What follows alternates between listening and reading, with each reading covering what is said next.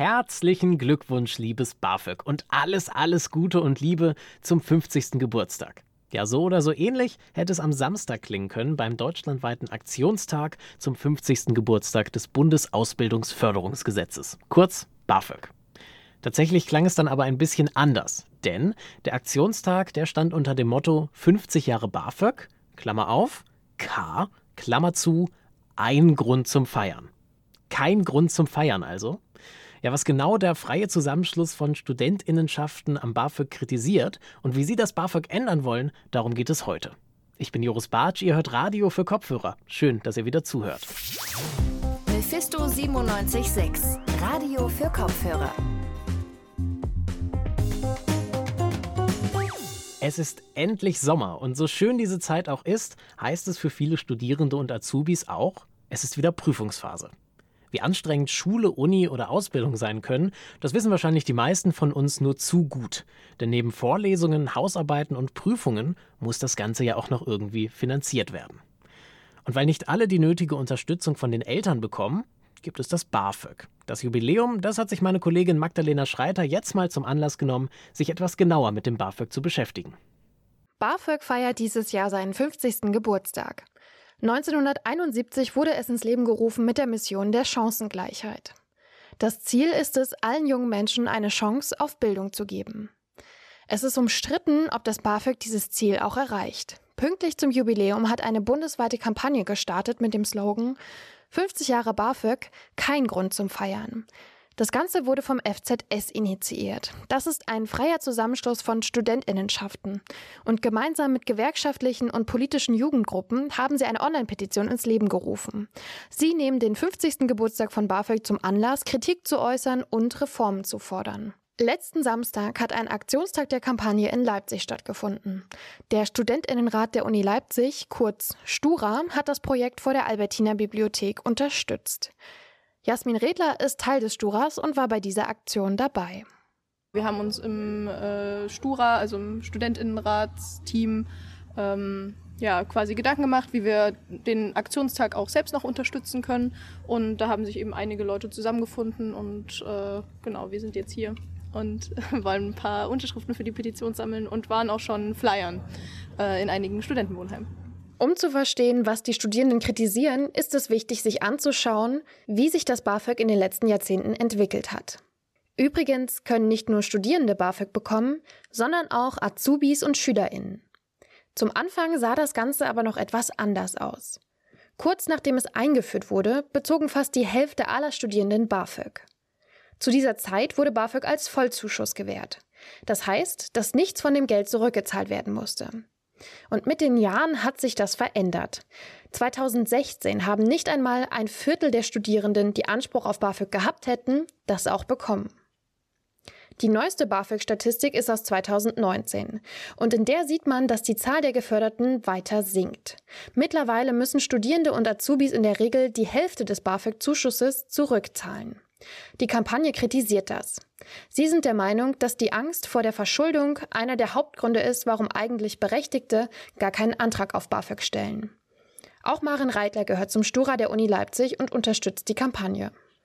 Also wir wollen erreichen, dass das BAföG ähm, reformiert wird, weil wir der Meinung sind, dass das BAföG, so wie es gerade ist, nicht mehr gut ist. Also die Petition ist ja, heißt ja auch 50 Jahre BAföG und dann K, also K eingeklammert, kein ein Grund zum Feiern, weil ähm, wir einfach gemerkt haben, dass immer weniger Studierende gefördert werden, dass ähm, die Beträge viel zu niedrig sind und äh, dass es teilweise einfach nicht zum Leben reicht. Konkret fordert die Kampagne unter anderem, dass BAföG an die steigenden Lebensunterhaltungskosten angepasst wird, außerdem, dass BAföG wieder als Vollzuschuss gezahlt wird, also dass man nichts mehr zurückzahlen muss, und auch, dass die Kriterien geöffnet werden, die festlegen, wer BAföG bekommen darf. Jasmin vom Stura der Uni Leipzig kritisiert, dass davon ausgegangen wird, dass die Familie einen finanziell unterstützt. Das entspreche nicht immer der Realität. Diesbezüglich äh, ist das äh, BAföG sehr abhängig eben von, dieser, von diesem heteronormativen Bild der, der Familie mit Mutter, Vater, Kind.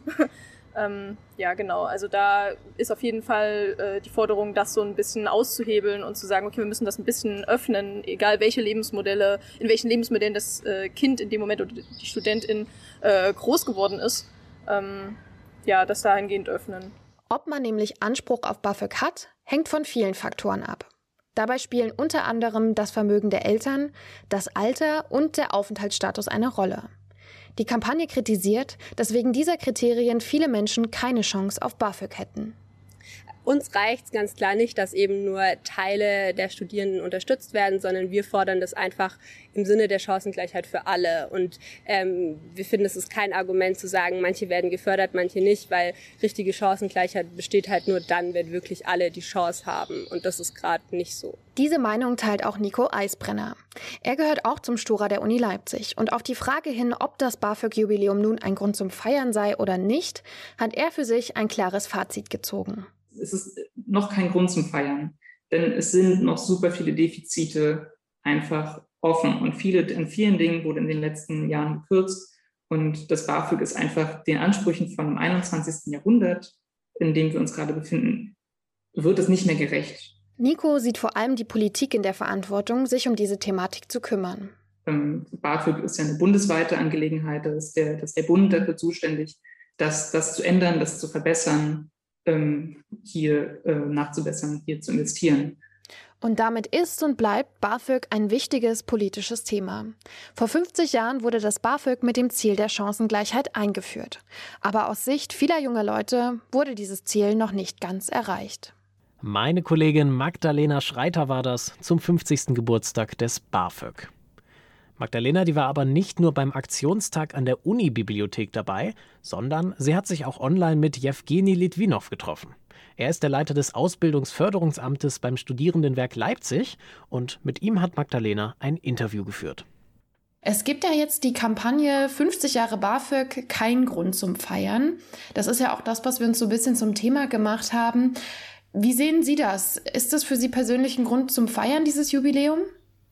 Sicherlich ist es definitiv ein Grund zum Feiern, denn das BAföG bedeutet äh, auch nach 50 Jahren seines Bestehens äh, Chancengleichheit für Studierende. Das heißt, es eröffnet nach wie vor Möglichkeiten und Wege äh, für Studierende, die finanziell äh, schwach aufgestellt sind oder aus finanziell schwachen äh, Familiensituationen kommen, äh, ein Studium. Und das ist erstmal positiv. Und positiv ist auch, dass das BAföG ähm, nach wie vor ähm, trotz seines Bestehens die wichtigste Studienfinanzierungsform ähm, ist und auch staatlich ist. Und ähm, was für mich auch immer entscheidend ist, bei all der Kritik, auf die wir sicherlich auch noch zu sprechen kommen werden, äh, dass das BAföG als Sozialleistung ähm, verstanden wird oder im Sozialleistungssystem steht. Ähm, und bei einer Sozialleistung, insbesondere jetzt auch bei dem BAföG, besteht einfach ein Rechtsanspruch. Das heißt, wir als Behörde äh, haben kein Ermessen bei der Frage, ob wir die BAföG-Leistung auszahlen. Das heißt, ähm, Studierende äh, kriegen BAföG, wenn die Anspruchsvoraussetzungen vorliegen und wenn sie ähm, ja, einen Antrag bei uns gestellt haben. Sie haben jetzt gerade die positiven Aspekte beleuchtet. Es gibt ja auch gerade vor allem im Zusammenhang mit der Kampagne auch ähm, viel Kritik. Es wird vor allem auch kritisiert, dass das BAföG so stark äh, teilweise vom familiären Umfeld abhängig ist. Ne? Also dass da entweder äh, die, die Eltern zu Rate gezogen werden, teilweise sogar noch irgendwie Geschwister. Und wenn da quasi zu viel Vermögen äh, existiert in der Familie, dann haben die Leute häufig keinen Anspruch auf BAföG. Was sagen Sie dazu? Ist das gerechtfertigt, dass das ähm, ja, dass man das so stark auf die Familie bezieht? Das BAföG ist ja an sich eine staatliche Finanzierungsform ähm, und eine Sozialleistung, wie ich es eingangs gesagt habe. Und bei einer Sozialleistung ist es, ich sag mal, das äh, Übliche, dass dort eine Bedürftigkeitsprüfung stattfindet. Das heißt, äh, in der Regel wird nur derjenige sozusagen eine Sozialleistung erhalten, der auch tatsächlich bedürftig ist. Jetzt muss man zum BAföG sagen, dass natürlich die ähm, äh, das BAföG großzügige Freibeträge vorsieht. Das heißt, ähm, bei der Anrechnung der Studierenden, also bei der Frage, ob jemand BAföG kriegt, beziehungsweise in welcher Höhe er BAföG kriegt, ähm, gibt es auch großzügige Freibeträge. Man kann bis zu 8.500 Euro oder 8.200 Euro, Entschuldigung, Vermögen besitzen oder auch einen kleinen Minijob nebenbei äh, machen, ohne dass das einen Einfluss auf das BAföG hat. Das BAföG springt auch, wenn man so will, in die Funktion der Eltern ein. Also die Eltern sind ja in der Regel ähm, für die Erstausbildung der äh, Kinder unterhaltspflichtig. Äh, insofern finde ich den Grundgedanken, dass dort eine Bedürftigkeitsprüfung stattfindet und dass auch die Eltern herangezogen werden, äh, an sich nicht verkehrt. Es ist ja momentan so, dass man seit 1990 äh, die Hälfte von dem Zuschuss zurückzahlen muss. Sehen Sie das als realistisch an, dass man wieder zu diesem Vollzuschuss, den es vor 1990 gab, zurückkehrt? Ich äh, bin ja eine andere Generation, äh, deswegen habe ich diese geschichtlichen äh, Aspekte jetzt nicht so im Hinterkopf. Ähm, sicherlich hat das was damit zu tun, um einen Anreiz zu schaffen für die Studierenden, das Studium fix zu betreiben. So, so in die Richtung wird es sicherlich gehen, also dass, dass das Studium auch zielstrebig betrieben wird. Die Frage, ob das nach wie vor zeitgemäß ist, ist sicherlich eine andere. Wenn Sie mich persönlich fragen würden, würde ich sagen, nein, das ist nicht zeitgemäß, zumal ich das auch nicht verstehen kann, äh, wieso das BAföG zur Hälfte äh, als Darlehen gewährt wird, weil es ja gerade Chancengleichheit gewährleisten soll. Ähm, wir haben also den Widerspruch, dass die Sozialleistungen, die es ja ansonsten gibt, beispielsweise das Arbeitslosengeld 2, äh, äh, als reiner Zuschuss fließen, während das BAföG nach wie vor in diesen Zuschussdarlehen, äh, in dieser Zuschussdarlehen-Kombination äh, fließt. Ähm, dazu gehört aber auch noch ähm, eine wichtige Tatsache, äh, obwohl das BAföG ja nur zur Hälfte als Zuschuss fließt oder beziehungsweise anders, äh, dass das BAföG zur Hälfte als Darlehen fließt, muss man am Ende maximal 10.000 und 10 Euro äh, BAföG zurückzahlen. Bei einer vollen Förderung für ein Bachelor- oder Masterstudium sind sie bei rund 50.000 Euro, 52.000 Euro aktuell nach aktuellem Stand. Und wenn Sie davon nur 10.000 Euro zurückzahlen müssen, dann ist es nach wie vor eine äh, ich sag mal, überschaubare Summe. Und äh, das ist auch das, was das BAföG trotz des Darlehensteils, den es zu kritisieren gibt, äh, nach wie vor lukrativ macht. Sie haben ja jetzt gesagt, dass Sie das persönlich auch nicht mehr für zeitgemäß halten. Ähm, was würden Sie sich denn äh, wünschen äh, in der Zukunft für das, für das BAföG? Ja, was sich da vielleicht entwickelt, was man da verändern könnte? Das ist natürlich eine sehr schwierige Frage, aber äh, wünschenswert wäre aus meiner Sicht eine grundlegende BAföG-Reform. Also das heißt, das BAföG wird und muss einfach bleiben als Finanzierungsform. Es muss auch äh, als staatliche Finanzierungsmöglichkeit die ähm, äh, dominierende Form äh, bleiben. Ähm, aber es bedarf natürlich einer Reform, die äh, die aktuellen Gegebenheiten besser auffangen kann. Also wir haben in den letzten Jahren immer mehr Studierende, die ähm, nicht mehr den klassischen Lebensweg haben, sondern vielleicht schon mehrere Ausbildungen äh, absolviert haben. Äh, wir haben Studierende aus verschiedensten Regionen der Welt oder auch Deutschlands, die mit verschiedensten Backgrounds zu uns kommen, äh, die wir auch auffangen müssen in jeglicher Form, ohne dass es an Komplexität oder Nachweisen äh, bedarf. Äh, wir haben die Regelstudienzeit, die, äh, an die ja das BAföG gekoppelt ist, ähm, die äh, nach wie vor nicht den Studierenden die Freiheit gibt, ähm, ja, das Studium möglicherweise länger und ruhiger und vielleicht auch besser äh, und zielstrebiger zu betreiben. Ähm, was ich damit sagen will, ist, äh, dass wir tatsächlich gesetzliche Gegebenheiten brauchen, die ähm, ja, einfach die Realität widerspiegeln. Und ganz wichtig wäre sicherlich auch ein Automatismus bei der Anhebung der Bedarfssätze und auch der Freibeträge für das elterliche Einkommen äh, und auch für die Studierenden selbst. Das sagt Jewgeni Litwinow vom Amt für Ausbildungsförderung in Leipzig. Das Amt, das ist aber nicht die einzige Anlaufstelle für Fragen und Probleme zur Studienfinanzierung. Gerade für Menschen aus Familien ohne akademischen Hintergrund gibt es zum Beispiel auch den Verein Arbeiterkind. Die haben auf ihrer Webseite schon viele Infos rund um die Themen Studium, Ausbildungsförderung und Co. zusammengestellt. Außerdem bieten sie auch in vielen deutschen Städten persönliche Beratungen an. Die Leute von Arbeiterkind, die haben also viel Erfahrung mit dem BAföG und mit den Studierenden, die darauf angewiesen sind. Ich habe mich deshalb heute Morgen mit Anna Burg von Arbeiterkind unterhalten und am Anfang habe ich sie auch erst mal gefragt, ob 50 Jahre BAföG für sie denn eigentlich ein Grund zum Feiern sind. Nein, es ist auf jeden Fall kein Grund zum Feiern. Ähm, es wäre ein Grund zum Feiern, wenn sich das BAföG, wie es seit also vor 50 Jahren gab und wofür es gedacht war ursprünglich, also Bildungsungerechtigkeiten abzubauen, wenn sich das so fortgesetzt hätte in den letzten 50 Jahren. Das hat es meiner Meinung nach aber nicht. Also es wurde nicht an die äh, neuen Bedürfnisse der Studierenden angepasst und auch an neue Einkommensverhältnisse der Eltern zum Beispiel wird es auch nicht angepasst oder kaum. Genau, deswegen würde ich sagen, nö. Und ein großer Kritikpunkt der Kampagne ist auch tatsächlich, dass BAföG oft nicht reicht, um Miete und Lebenshaltungskosten zu decken. Welche Erfahrungen hast du da hier in Leipzig gemacht, wo ja die Mieten eigentlich verglichen mit anderen Städten sogar eher niedrig sind? Ja, also in Leipzig haben wir Glück, aber wir sind eine der wenigen Städten, die da Glück hat. Die meisten Universitätsstädte sind viel teurer und da reicht es tatsächlich nicht aus. Ich glaube nicht mal der BAföG-Höchstsatz reicht in München oder Hamburg oder Berlin wahrscheinlich auch nicht mehr so ganz aus, um sich seinen Lebensunterhalt leisten zu können. Das ist ja auch schon längere Zeit so. Also das ist ein sehr bekanntes Problem, auf das nicht reagiert wird. Seit Jahren geht die Zahl der Menschen, die BAföG-Förderung erhalten, immer weiter zurück. Woran liegt das nach deiner Erfahrung und warum stellen überhaupt nicht alle BAföG-Berechtigten einfach einen Antrag? Hm, also ich glaube, zum einen ist die Angst vor Verschuldung ziemlich groß und das verstehe ich auch. Also, dass man am Anfang seines Erwachsenenlebens oder am Anfang des Studiums nicht unbedingt sagt, okay, ich verschulde mich jetzt erstmal, damit ich dann ins Berufsleben später starten kann. Also ähm, das ist schon ein unangenehmer Gedanke für viele. Mm, und dann ist der bürokratische Aufwand sehr hoch. Also wenn man dann vor diesem Antrag steht und schaut, wie viel, wie viel man da eigentlich einreichen muss erstmal und dann reicht es oftmals nicht mal. Also das, dann kommt da dann noch eine lange Liste mit Sachen, die man noch im Anschluss nachreichen muss. Ähm, das ist natürlich problematisch, könnte einfacher gestaltet werden. Und als dritten Punkt, der auch meiner Meinung nach ziemlich wichtig ist, ist, dass nicht alle Eltern bereit sind, diese Einkommenserklärung abzugeben, beziehungsweise nicht alle Studierenden in einem positiven Verhältnis zu ihren Eltern stehen und äh, dementsprechend den elterlichen Part nicht bekommen.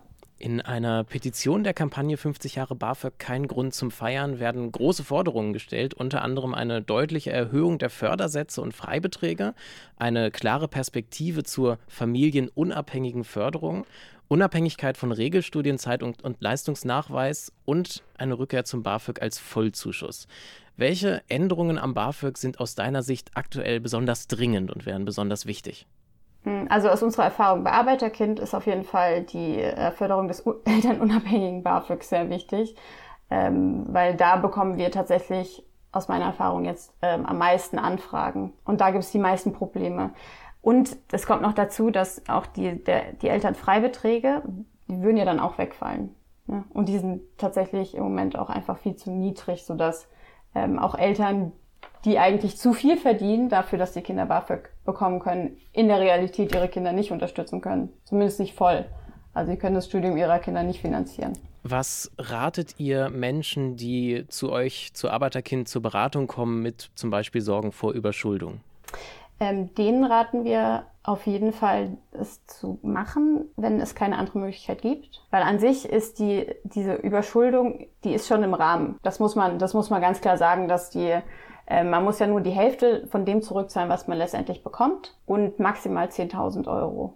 Und die Rückzahlung beginnt auch erst, wenn man es sich tatsächlich leisten kann. Also ich möchte, das ist mir relativ wichtig, ich möchte alle, die meinen, BAföG berechtigt zu sein, ermutigen, es zu versuchen und sich nicht abschrecken zu lassen von der Überschuldung und der, der großen Bürokratie, weil letztendlich ist es auch eine gute Möglichkeit, sich durchs Studium zu bringen finanziell. Es gibt sehr viele Probleme, ähm, aber letztendlich sollte es jeder nutzen, der es nutzen kann. Anna Burg war das vom Verein Arbeiterkind. Ja, und wenn ihr vielleicht auch bald mit dem Studium anfangen wollt und noch nicht so ganz den Durchblick habt, dann habe ich eine Empfehlung für euch. Schaut doch mal am 7. Juli bei Arbeiterkind vorbei. Da gibt es nämlich einen Online-Infoabend zum Thema Studienanfang in Zeiten von Corona. Alle Infos dazu, die gibt es auf deren Social-Media-Kanälen oder auf der Webseite leipzig.arbeiterkind.de. Und das war es auch schon wieder mit dieser Folge von Radio für Kopfhörer. Ich glaube, wir können aus der Folge so ein bisschen mitnehmen. Eigentlich sind sich alle einig, dass BAföG eine echt gute Sache ist. Dennoch gibt es sicherlich noch die eine oder andere Sache, die man verbessern könnte oder sogar sollte. Neben mir waren an dieser Folge auch Sonja Garan, Magdalena Schreiter und Clara Richter beteiligt. Danke dafür. Die nächste Folge, die gibt es auch schon am Freitag. Und bis dahin könnt ihr natürlich wie immer auf unseren Social Media Kanälen vorbeischauen, bei Facebook, bei Twitter oder auf Instagram. Mein Name ist Joris Bartsch. Ich freue mich, dass ihr zugehört habt. Und ja, jetzt bleibt mir nur noch zu sagen, macht's gut, bis zum nächsten Mal und tschüss. Mephisto 976, Radio für Kopfhörer.